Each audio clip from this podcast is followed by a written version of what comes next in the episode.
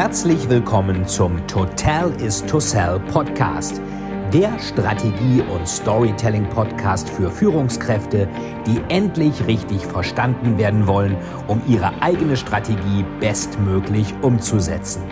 Hier dreht sich alles rund um Ihre eigene Story und Strategie für Ihr persönliches Happy End. Viel Spaß!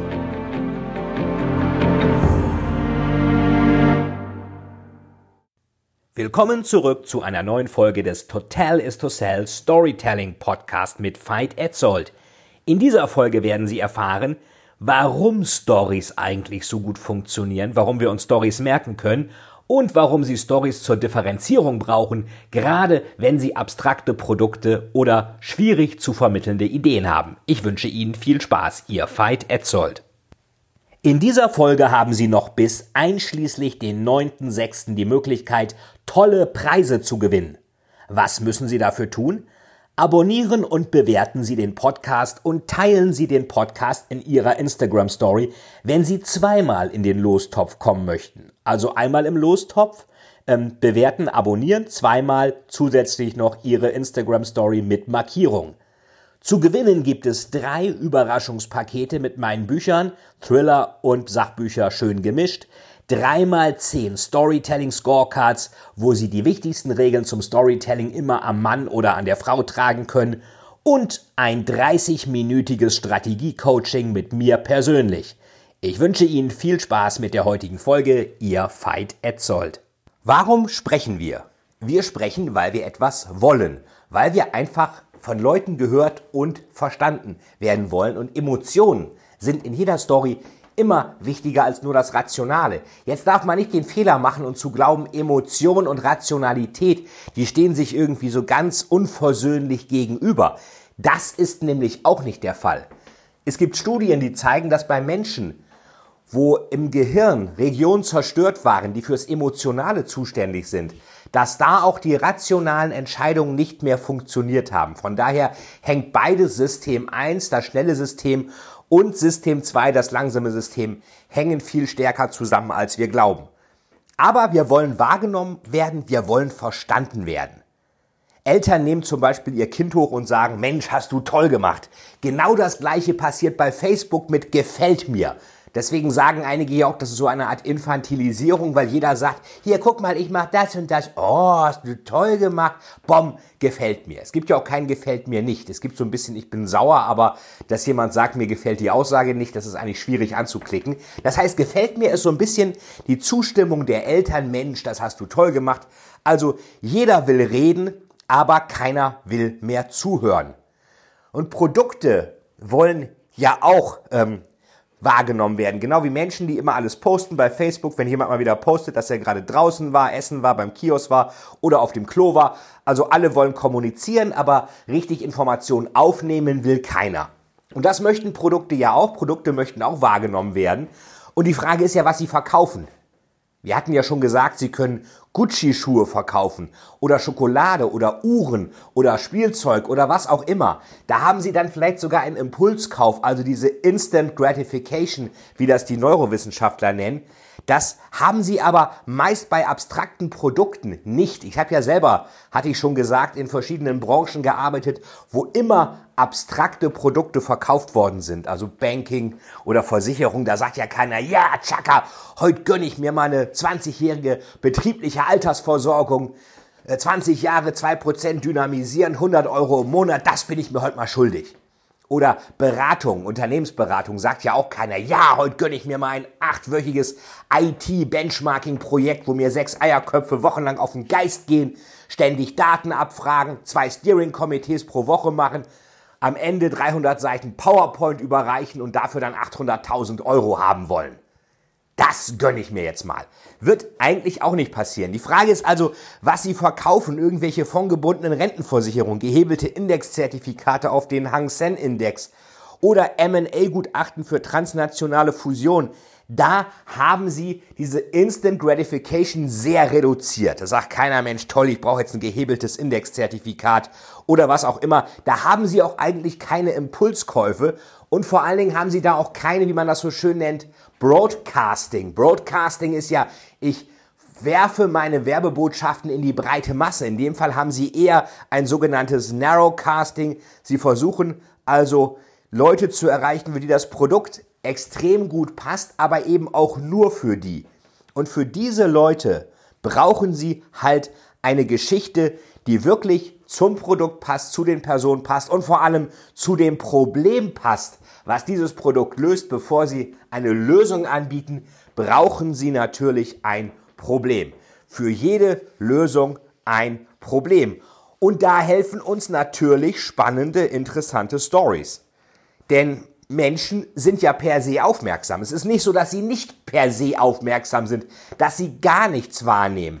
Meine, Menschen lesen bis 3 Uhr morgens Thriller oder gucken Netflix, Game of Thrones, Homeland, House of Cards, machen sogenanntes Binge-Watching, also ganz viele Folgen gleichzeitig. Oder sie zahlen 10 Euro fürs Kino, schauen sich The Dark Knight an, kaufen auch noch die DVD oder laden dann die Streaming-Version runter. Und ähm, das ist alles für die Menschen interessant. Aber ist das auch bei PowerPoint so, dass man sagt, oh ja, noch eine Folie, noch ein Balkendiagramm, noch ein Pie-Chart, noch ein paar Bullet Points, noch eine Takeaway-Box, ach, Schriftgröße 6, warum nicht gleich Schriftgröße 4, jetzt sehe ich gar nichts mehr. Das passiert eher selten. Und das Interessante ist, das passiert teilweise auch, wenn es in diesen langweiligen Präsentationen um etwas ganz Wichtiges, nämlich um die Zukunft des Unternehmens geht oder eben auch um den Arbeitsplatz der Mitarbeiter. Es wird trotzdem nicht richtig zugehört. Leute gehen ins Internet, gehen auf ihr Smartphone, gehen auf Facebook, gehen an Rauchen, gehen aufs Klo oder machen einfach Kopfkino mit sich selbst, weil es eben so langweilig ist. Ähm, alles was vom Unternehmen kommt, scheint ja irgendwie zur Langeweile verdammt zu sein. Und dummerweise können es sich Unternehmen aber gerade in der heutigen Zeit immer weniger leisten, langweilig und austauschbar zu sein. Denn die Frage ist, wer entscheidet, wenn Sie etwas verkaufen wollen, auch wenn Sie eine Strategie haben. Sie haben eine Strategie und müssen Ihre Mitarbeiter überzeugen. Das muss am Ende aber dazu führen, dass irgendjemand am Ende kauft und bezahlt. Die Frage, ob sie erster oder zweiter, bester oder größter, Anführer oder Nachläufer, Zukunft oder Vergangenheit, lebend oder tot sind, das entscheiden eben keine rosaroten PowerPoint-Präsentationen aus der Strategieabteilung oder entscheidet nicht das Management bei irgendwelchen Selbstbeweihräucherungs-Company-Offsites, bei Häppchen, Rotweinschwenken und Teambuilding, Kletterspielen. Was Sie als Firma für den Kunden sind, entscheidet am Ende der Kunde und keiner sonst. Nur der Kunde? Ja, nur der. Ist der so wichtig? Ja, ist er definitiv. Denn die Wahrnehmung Ihres Unternehmens im Kopf des Kunden ist die objektive Wahrnehmung zu Ihrem Unternehmen schlechthin. Jeff Bezos von Amazon sagte so schön, Ihre Marke ist das, was Leute über Sie sagen, wenn Sie nicht im Raum sind. Also ihre Marke ist das, was Leute über sie sagen, wenn sie nicht im Raum sind. Das heißt, das ist die Markenführung, die wir heute haben. Der Kunde macht die Marke selbst. Der kann sich auch auf irgendwelchen Beschwerdeplattformen irgendwie beschweren oder austauschen. Damit prägt er die Marke auch. Irgendeine Fluglinie war zu spät. Das wird sofort bei Twitter gepostet. Dann heißt es, ah, die taugen nichts. Der Typ hat vielleicht um gerade 30.000 Follower. Das lesen also auch alle.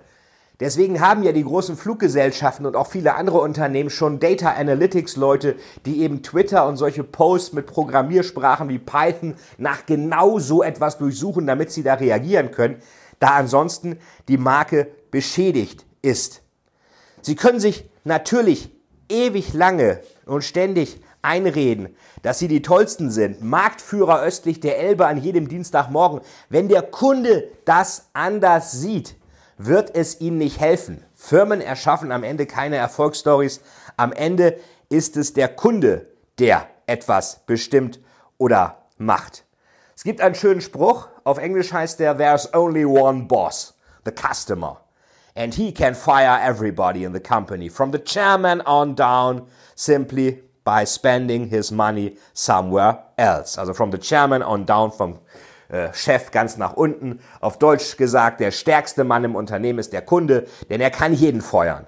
Vom einfachen Mitarbeiter ganz unten bis zum CEO ganz oben, ganz einfach, indem er seine Produkte künftig woanders kauft. Der Mann, der das gesagt hat, ist nicht irgendwer, sondern er verstand einiges von Einzelhandel. Deswegen ist sein Konzern auch einer der größten der Welt mit zweieinhalb Millionen Mitarbeitern. Ein Konzern, der jeden Tag einen Umsatz von mehr als 1,5 Milliarden Dollar macht. Jeden Tag. Und dieser Herr heißt Samuel Walton und der hat eine Supermarktkette gegründet, die seinen Namen trägt. Walton Market oder auch Walmart. Also, der stärkste Mensch im Unternehmen ist der Kunde und wie das Unternehmen dasteht an der Kundenfront, entscheidet eben nicht das Management bei irgendwelchen Selbstbeweihräucherungsworkshops mit Rotweinschwenken und Leadership, Teambuilding, Kletterübungen. Was man im Kopf des Kunden ist, entscheidet der Kunde und sonst leider keiner. Und damit der Kunde Sie als anders, als interessant wahrnimmt, müssen Sie sich differenzieren. Also Sie können Sie natürlich einreden, wie schon gesagt, Marktführer östlich der Elbe an jedem Dienstagmorgen. Wenn das der Kunde aber anders sieht, dann bringt Ihnen das nicht viel. Firmen erschaffen keine Erfolgsstories, am Ende ist es der Kunde. Damit der Kunde Sie an sich anders sieht, müssen Sie sich differenzieren. Wir hatten schon gesagt, Charles Darwin sagte so schön, keine Spezies kann koexistieren, wenn sie dasselbe Biotop bewohnt. Bruce Henderson von Boston Consulting sagte, keine zwei Unternehmen können überleben, wenn sie in einem identischen Markt genau das Gleiche anbieten. Und da gibt es natürlich den schönen Spruch, wenn sie nicht anders sind, dann seien sie besser billig. Die Frage ist, können oder wollen sie billig sein?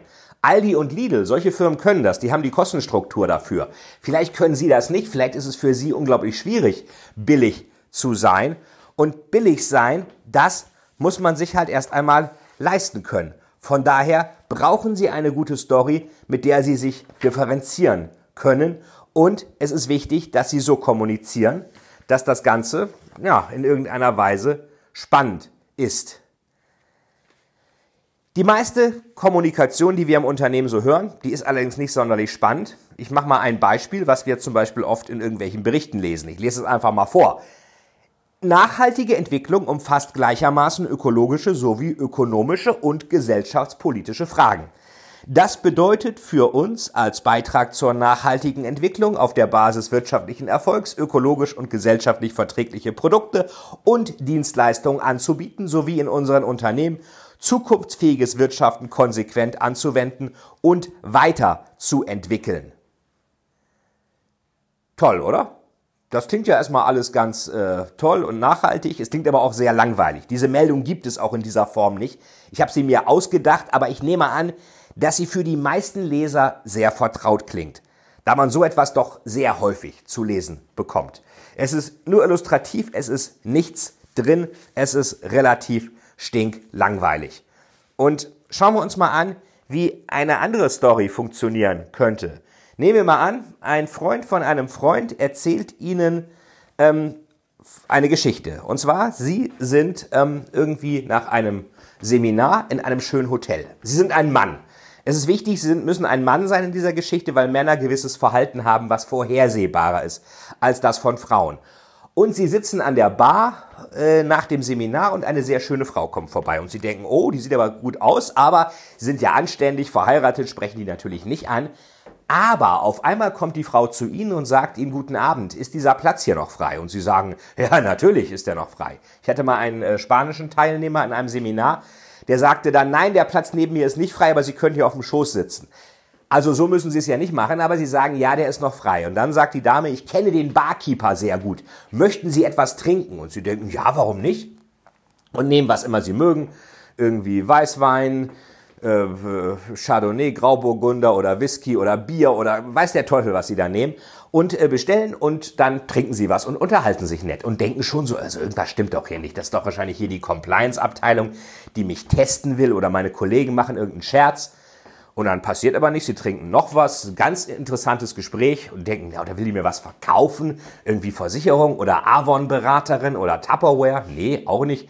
Wäre ich auch nicht so der richtige Kunde als Mann. Und dann denken sie auch kurz, ja, oder nee, das ist bestimmt eine professionelle und gleich äh, kommt die Preisansage. Aber es ist auch nicht. Sie haben nur ein interessantes Gespräch, trinken noch was, werden so ein bisschen bedudelt langsam und überlegen aber auch schon so ein bisschen, na, wie könnte denn der Abend noch ausgehen? Ähm, was könnte noch passieren? Ähm, ist mein Hotelzimmer aufgeräumt? Ist das Bett gemacht? Also denken Sie natürlich nicht, aber diese nicht moralische Person in der Geschichte denkt das. Und ähm, was könnte noch so passieren an einem schönen Abend nach dem Seminar hier an der Hotelbar? Und irgendwann wird alles schwarz und Sie wachen auf. Und zwar in ihrem Hotelzimmer, aber nicht in ihrem Bett, sondern in ihrer Badewanne. Und sie sind nackt. Und die Badewanne ist voll Eis. Und sie können sich kaum bewegen.